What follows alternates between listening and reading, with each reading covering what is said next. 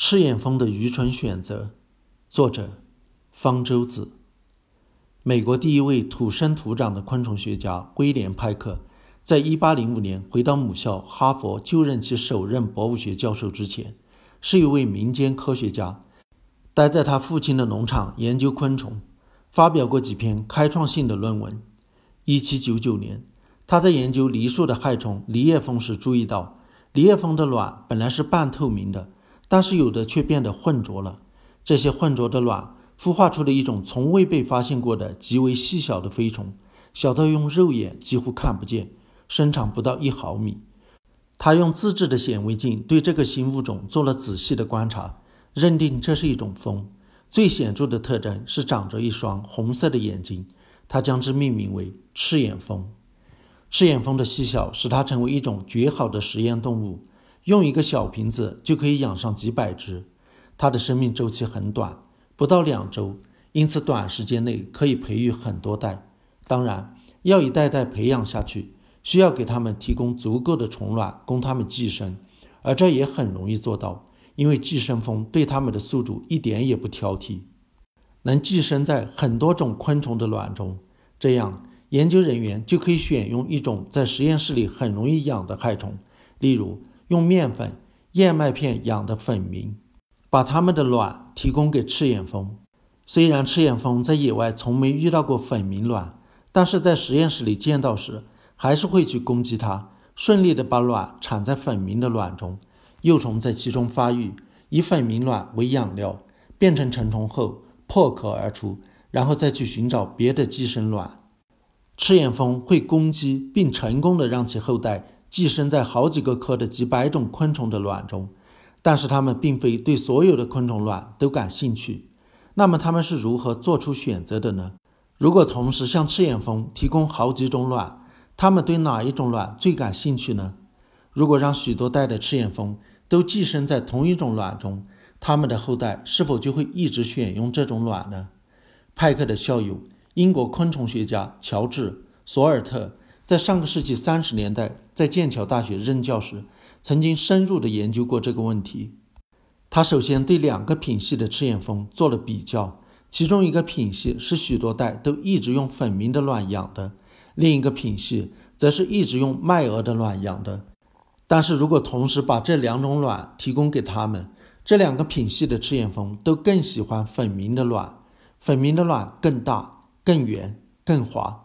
两种卵的味道可能也有差异，那么赤眼蜂究竟看中的是哪一点呢？索尔特用了许多种昆虫卵做进一步的实验，有的大，有的小，有的圆滑，有的粗糙。结果发现，赤眼蜂只在意卵的大小，而无视卵的其他特征。例如，如果把豆象的卵和粉螟的卵混在一起，虽然赤眼蜂的幼虫没法在豆象卵中正常发育，但是赤眼蜂。还是会选择豆象卵，因为豆象卵比粉明卵大了那么一点点。对赤眼蜂来说，大小最重要。它们对大卵的偏爱已到了完全无视其后代死活的地步。甚至即使是假卵，只要足够大，它们也会疯狂地向它发起进攻。索尔特挑选了一些比麦蛾卵稍大一些的沙粒，将二者混在一起，让赤眼蜂挑选。尽管赤眼蜂的产卵器。很显然没法刺入沙粒，它们还是一次次的向沙粒发动进攻，进攻的次数是麦尔卵的两倍。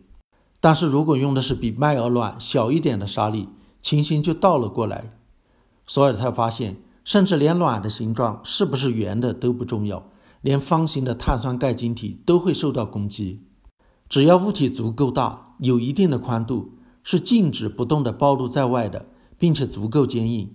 能支撑住赤眼蜂的爬行，那么不管是什么物体，都会被赤眼蜂当成未来宝宝的食物来使用，而且越大越好。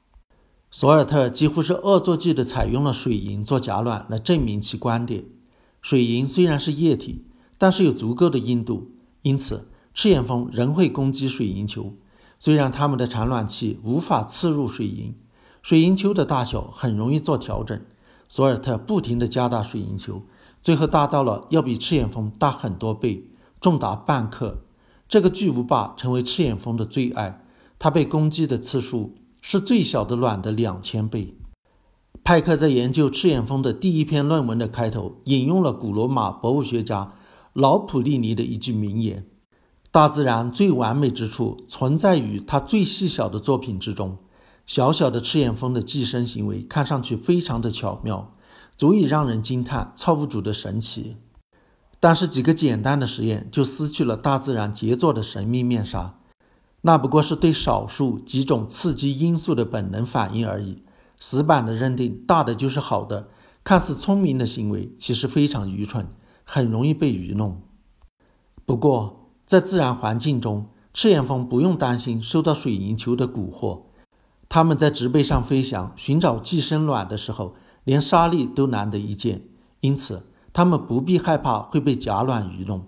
简单的本能反应已足够它们适应其生存环境了。大的就是好的这一原则，并不像实验室里所展现的那么愚蠢，其实是自然选择的大手笔。卵越大，意味着营养越丰富，越有利于后代的生存。